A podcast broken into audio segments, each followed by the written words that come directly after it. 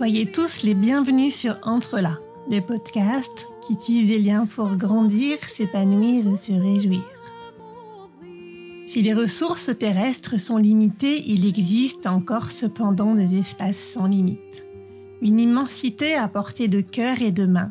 L'infinie richesse est dans nos liens. Cette richesse-là, cette immensité-là, que j'ai envie avec vous de révéler et de partager.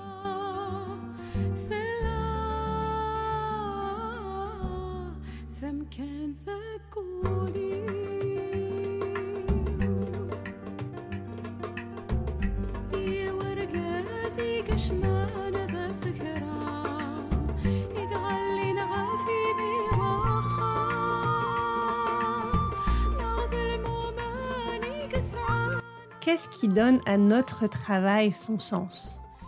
Le but visé? Pas sûr que ça suffise. Il n'y a qu'à voir les remises en cause, les démissions en masse dans le milieu hospitalier, qui a pourtant un sens dont on ne peut pas douter. Les moyens comptent, la fin ne justifie pas tout, et tous les moyens ne permettent pas toutes les fins. Il y a une dissonance qu'on rencontre souvent, certains disent de plus en plus, qui brise le sens, interrompt sa construction, crée un décalage entre les valeurs des individus et les actions qu'on leur demande d'exécuter. Cet écart, quand il augmente, fait l'effet d'un élastique comptant jusqu'à ce qu'il se rompe, jusqu'à ce que le contrat moral soit brisé. Alors, dans un monde dissonant, chaotique, plein d'incertitudes, qu'est-ce qui permet d'aller de l'avant? Un leader? Hmm, Pas si sûr. Éric Delassus nous propose d'en finir avec le leadership, de rompre avec cette notion, pour permettre à l'intelligence collective d'émerger, de se déployer vraiment. Nous allons voir comment tout ça se tisse dans ce deuxième épisode qui est la suite de l'entretien d'Éric que vous pouvez écouter ou réécouter dans l'épisode 20 tête, juste avant. Éric Delassus est professeur agrégé de philosophie. Il a étudié en profondeur, mais pas que, l'éthique de Spinoza. Éric est un philosophe de l'action, au sens où ce qui l'intéresse, c'est que la pensée fasse évoluer les manières d'être, l'éthique, qui est un autre mot pour dire notre manière d'être au monde. En préparant cet épisode, j'ai souvent pensé à Harmut Rosa, à sa philosophie et à sa sociologie de la résonance. Pour lui, ces moments de coïncidence, de bienheureuse résonance avec le monde, ces moments où quelque chose se passe qui vaut vraiment la peine d'être vécu. Ces moments-là ne sont pas des moments de fusion, d'harmonie totale, de consonance. Ce sont des moments entre la consonance et la dissonance. Comme en musique. Vous savez, si toutes les notes sont les mêmes, il n'y a plus de musique. Ce sont des moments entre l'identité et l'altérité. Ce sont des moments de rencontre et de dialogue. C'est à ce dialogue-là qu'aujourd'hui je vous invite. Et juste avant d'en arriver là, comme nous sommes partis dans notre discussion avec Eric de la vulnérabilité, de notre codépendance, de notre besoin d'exprimer notre désir, de la nécessité de le trouver, reprenons les choses où nous les avons laissées. La singularité, est-ce ce qui permet l'expression de notre créativité? Est-ce aussi simple que cela? Comme je le disais tout à l'heure, la créativité, c'est l'expression de la singularité. Créer, qu'est-ce que ça veut dire au sens euh, vraiment le plus, euh, le, plus fort de ce terme Créer, ça veut dire euh, faire être ce qui n'était pas avant. Donc faire advenir quelque chose de nouveau. Et ça, ça veut dire, ça vient nécessairement de ce que, comme je suis, comme chacun est une personne qui n'a pas son pareil, eh bien, dans sa manière de se comporter, dans sa manière de se conduire, elle va nécessairement produire des effets qui n'ont pas leur pareil non plus et qui, des, des choses qui peut-être n'ont jamais encore eu lieu.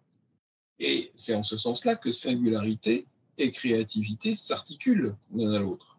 Voilà, donc, donc, donc, en effet, la créativité, c'est vraiment l'expression de la, de, de la singularité je voulais vous le faire euh, encore préciser parce que, en fait, il y a beaucoup d'environnements, notamment dans l'entreprise, où euh, on voudrait faire de l'intelligence collective, être créatif. Il y a une injonction qui est faite aux gens d'être d'être créatif. Et euh, justement, moi, j'ai animé pas mal d'ateliers en intelligence collective pour développer la résolution de problèmes. Donc, mmh. donc ça, ça, amène aussi à aller chercher pas seulement l'expérience, mais aussi la créativité, la pensée, etc. Et donc, moi, il me semblait que ça amenait à, si on voulait que ça fonctionne, il fallait que les gens puissent être eux-mêmes. Il fallait donc qu'ils puissent puiser dans leur, dans leur désir et dans leur singularité. Mmh. Et, et donc, ça, c'est pas forcément compatible avec des injonctions et des comportements extrêmement normés qui peuvent être exigés par ailleurs. Donc, c'est la raison pour laquelle je voulais vous faire préciser ça et peut-être vous avez envie de compléter. Oui, parce qu'en fait, bon, déjà, dire, ce qu'on appelle intelligence collective, c'est pas évident du tout à, définir. Euh, parce que ce n'est jamais que la conséquence de la rencontre d'intelligence euh, individuelle. Et précisément, l'intelligence collective, elle, n'a de sens que euh, si elle, résulte de la confrontation d'intelligence singulière. C'est pas si, si, tout le monde de l'intelligence collective, c'est pas quand tout le monde pense pareil.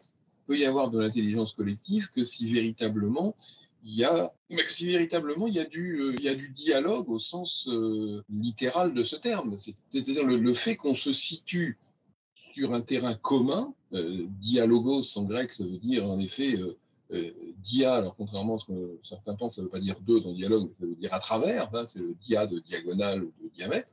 Et puis logos, logos c'est à la fois la raison, mais c'est le langage, c'est la pensée. Et donc, c'est-à-dire qu'on va se situer sur un, je dirais, un terrain commun, hein, le terrain de la, rationalité, le terrain du discours, euh, d'un langage commun, bien, mais pas forcément pour dire les mêmes choses. Et justement pour essayer de construire quelque chose, quelquefois d'ailleurs, en s'opposant, hein, dans une opposition qui n'est pas, euh, euh, qui, peut être conflictuelle, mais qui n'est pas, je dirais, frontale, hein, si on veut. C'est-à-dire qu'il ne s'agit pas de, euh, vouloir imposer son point de vue euh, en, empêchant l'autre d'exprimer le sien, mais il s'agit plutôt d'essayer, justement, en, en, confrontant des idées euh, qui ne sont pas forcément en accord les unes avec les autres, eh bien, de progresser ensemble vers une solution commune. Et c'est comme ça que, personnellement, je concevrais ce qu'on appelle aujourd'hui intelligence collective, mais qui, n'est jamais que le, fruit d'une rencontre qui ne repose pas forcément sur, un accord. Il faut pour ça qu'on autorise les gens à, bah, dire ce qu'ils pensent. Euh. Oui, il faut de temps en temps se repréciser tout ça, que l'intelligence collective, on en a déjà parlé dans le podcast, entre là dans nos épisodes avec Olivier Zara, on a la preuve qu'elle est là quand on arrive à la fin d'une discussion à aboutir à des idées, à des solutions que personne n'avait en tête en arrivant à la discussion. Ça veut dire que le groupe a fait émerger avec la créativité, la singularité, la puissance d'agir, le désir de chacun, des choses qui n'étaient dans la tête de personne au démarrage et qui ont pu émerger là. En fait, l'intelligence collective, bien sûr, c'est une affaire de processus qu'on met en œuvre, mais c'est pas seulement une affaire d'outils. On a tendance à penser outils, et en fait, ce que vous nous reprécisez là et qui correspond vraiment à mon expérience, c'est que l'intelligence collective, elle émerge quand on a pu autoriser une qualité d'être, de présence qui permet à chacun de se poser, d'être complètement qui il est, d'avoir euh, accès à toutes les parts de créativité, à toute sa richesse, de témoigner de tout ce qu'il ou elle est et de pouvoir ainsi faire émerger avec les autres quelque chose de radicalement neuf, cette créativité dont vous venez de nous parler. Oui, oui, ça c'est d'ailleurs un des risques, à mon avis, euh, auquel il faut être très très vigilant lorsqu'on parle de, par exemple, d'éthique en entreprise, c'est que souvent l'éthique va être euh, instrumentalisée. C'est-à-dire précisément, elle va être considérée comme un outil. Et ça, euh, c'est une chose contre laquelle je m'inscris toujours en faux. C'est-à-dire, je leur dis, vous ne cherchez pas à, entre guillemets, être éthique, pas dire grand-chose d'ailleurs, vous ne cherchez pas à, développer une réflexion éthique parce que vous avez le souci d'être efficace et que vous pensez que l'éthique va vous rendre plus efficace. Vous, faites de l'éthique parce que vous estimez que c'est bien d'en faire. Et puis voilà, euh, parce que sinon ça veut dire quoi? Ça veut dire que bah, le jour où on s'aperçoit que c'est moins efficace, euh, on, va abandonner, euh, on va renier cette éthique c'est pas de l'éthique, ça, ça n'a pas de sens de, penser comme ça. Donc, en effet, alors peut-être que l'éthique, je veux dire, peut-être que, ce, que, développer une réflexion éthique dans l'entreprise peut avoir pour conséquence un gain d'efficacité, mais euh, une fois de plus, il ne faut pas confondre les fins et les conséquences. La finalité de l'attitude éthique, si on veut, parler comme les anciens, c'est le bien, c'est tout, c'est rien d'autre. Si en plus, par surcroît, ça a pour conséquence bah, de faire que les gens, parce qu'ils se sentent mieux au travail, parce qu'ils se sentent respectés, parce que ils euh, se sentent euh, plus libres parce que euh, ont l'impression qu'on leur, laisse, leur singularité s'exprimer, etc. Ben, si on s'aperçoit que finalement, au bout du compte, ça a aussi ces conséquences-là, tant mieux, bien, entendu. Mais c'est pas la finalité. Et, et il faut pas essayer de tout résoudre en termes de, en termes d'outils justement, en effet, en termes d'instruments, c'est-à-dire que précisément, euh, il faut aussi se, se, poser la question, non pas simplement des, des objectifs qu'on veut atteindre, hein, mais aussi la question du sens de ce qu'on fait. C'est-à-dire que euh, si c'est euh, faire des choses qui finalement sur le plan humain n'ont pas beaucoup de sens, est-ce que véritablement elles méritent de les faire? C'est certainement peut-être pas. Et c'est peut-être aussi d'ailleurs une des, des, des, questions qui vont se poser dans le, dans le monde de l'entreprise dans les, dans les années qui vont venir, on s'aperçoit que les, les gens vont se trouver confrontés à des, ce qu'on pourrait presque appeler des, des, des, conflits, des conflits de loyauté, c'est-à-dire des conflits entre ben, euh, les objectifs de l'entreprise et les valeurs qui sont les leurs. Quelqu'un qui travaille dans une entreprise dont il sait qu'elle est euh, euh, destructrice euh, pour, pour l'environnement et, dont la direction ne, cherche pas du tout à changer de politique, à changer d'orientation, à améliorer les choses, etc., il va forcément être en difficulté. Je pense que c'est des, des, des, situations qui existent déjà, mais qui vont de plus en plus euh, se, rencontrer, où les, gens vont, être mal parce que justement, ils vont se dire c'est plus possible de travailler dans, ces conditions-là. On le voit aussi, par exemple, avec les soignants aujourd'hui. Je veux dire, vous avez des soignants aujourd'hui qui, parce qu'ils travaillent dans des conditions qui sont extrêmement pénibles, parce que il y a une gestion aussi de l'hôpital qui est quelquefois problématique, parce qu'il y a un manque de moyens, enfin pour un tas de raisons, euh, se trouvent dans des situations euh, qui font qu'il y a une perte de sens de ce qu'ils font, ou en tout cas, euh, ce qu'ils font a un sens qui ne les satisfait pas du tout. J'ai des, des, soignants qui m'ont déjà dit, mais finalement, on se rend compte que étant donné les conditions dans lesquelles on travaille, étant donné les exigences auxquelles on doit répondre on, eh ben, on a l'impression qu'on est, euh, maltraitant avec nos patients, alors que c'est pas du tout pour ça qu'on a fait ce métier-là. On n'a pas pas choisi d'être soignant euh, pour être maltraitant. On a choisi d'être soignant pour euh, justement être bien traitant. Et finalement, ben, quand on, soignant qui, soignante qui me disait, ben, quand je sais que j'ai tant de minutes pour faire la toilette d'un patient et que j'ai pas le temps de discuter avec lui euh, ou avec elle, que j'ai pas le temps de, de, prendre mon temps justement pour pouvoir euh, lui apporter un peu de réconfort, etc. Euh, j'ai l'impression que je je fais pas mon travail correctement. J'ai l'impression. Et en même temps, si je le fais, si j'essaie de faire mon travail correctement, on va me reprocher de ne pas le faire correctement. Donc il y a, un conflit là qui est absolument terrible et qui fait et qui est à l'origine d'ailleurs de beaucoup de souffrances au travail aussi, c'est-à-dire euh, euh, justement cette espèce de euh, dissolution du sens qui vient de ce que on a, je pense, des, manières de travailler qui ne sont plus en phase avec les, difficultés qu'on va avoir à résoudre dans les, dans les années qui viennent. Tout ça nous amène à un autre sujet qu'on voulait traiter ensemble, face à cette perte de sens, à ce sens contredit sans cesse, à ces injonctions contradictoires. C'est quoi finalement le leadership? Qui est-ce qu'on va suivre Sur quel chemin? À partir de quoi? Qu'est-ce qui devient le leadership dans le contexte actuel où il y a tellement d'incertitudes, d'inconnus et de contradictions? Et ça m'amène à une autre question qu'on s'était posée avec un manager qui se reconnaîtra peut-être s'il écoute cet épisode. Est-ce que le leadership, c'est une fonction, c'est un rôle? Et si c'est un rôle, ça veut dire qu'on peut le prendre temporairement et passer le relais? Est-ce que c'est vraiment lié à une personne et à une identité? Et vous, vous proposiez d'abandonner cette notion et d'en finir avec le leadership.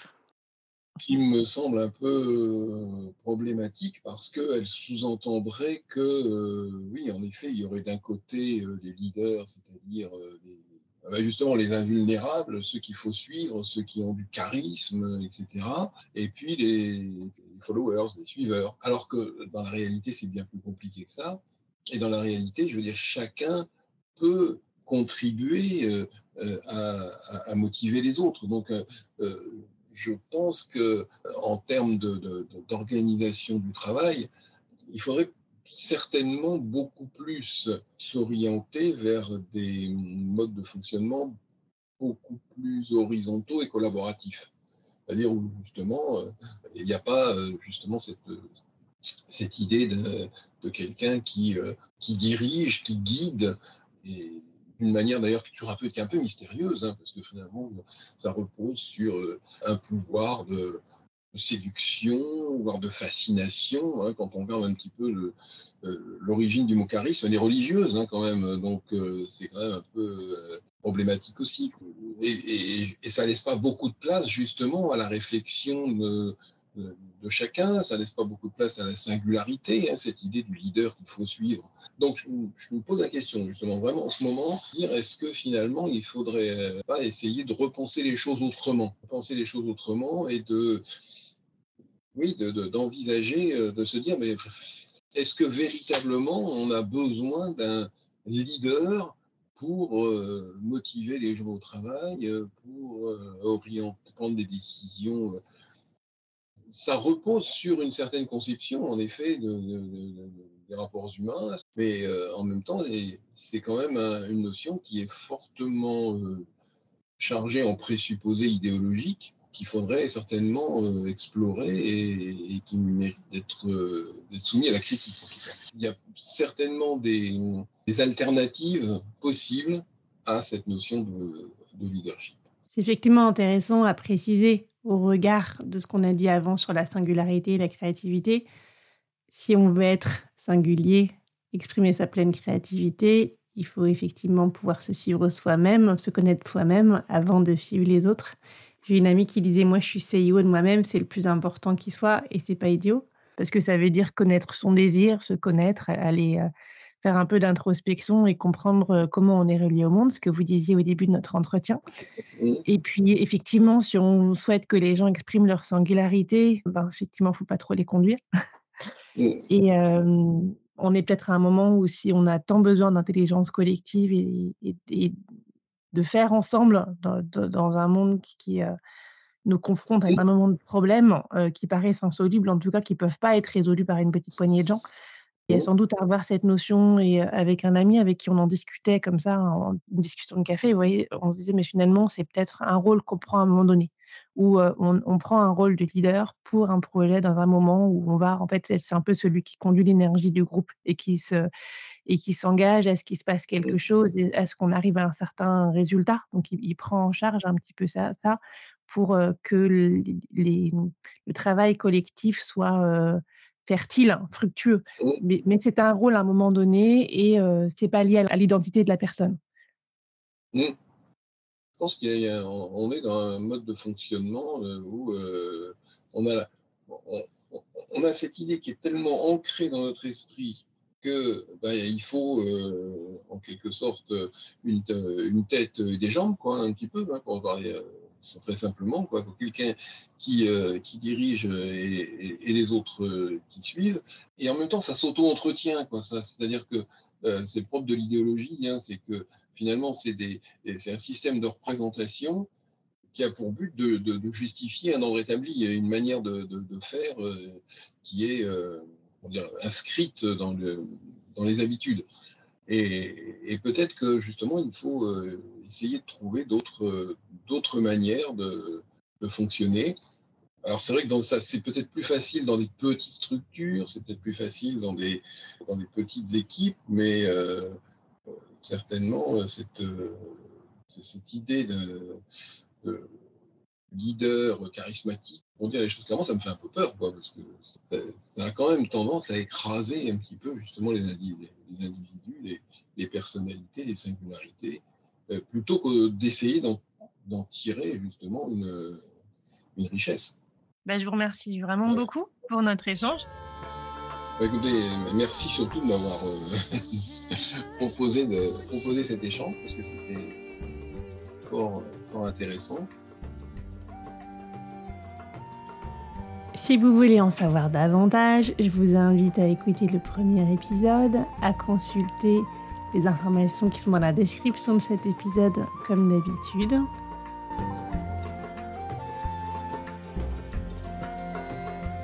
Ce podcast n'est pas seulement le mien, c'est aussi le vôtre, c'est le nôtre. Si vous voulez contribuer, intervenir, proposer, contactez-moi. Si vous avez aimé cet épisode, partagez-le autour de vous, mettez des étoiles pour le noter et abonnez-vous pour ne pas manquer les prochains. À très bientôt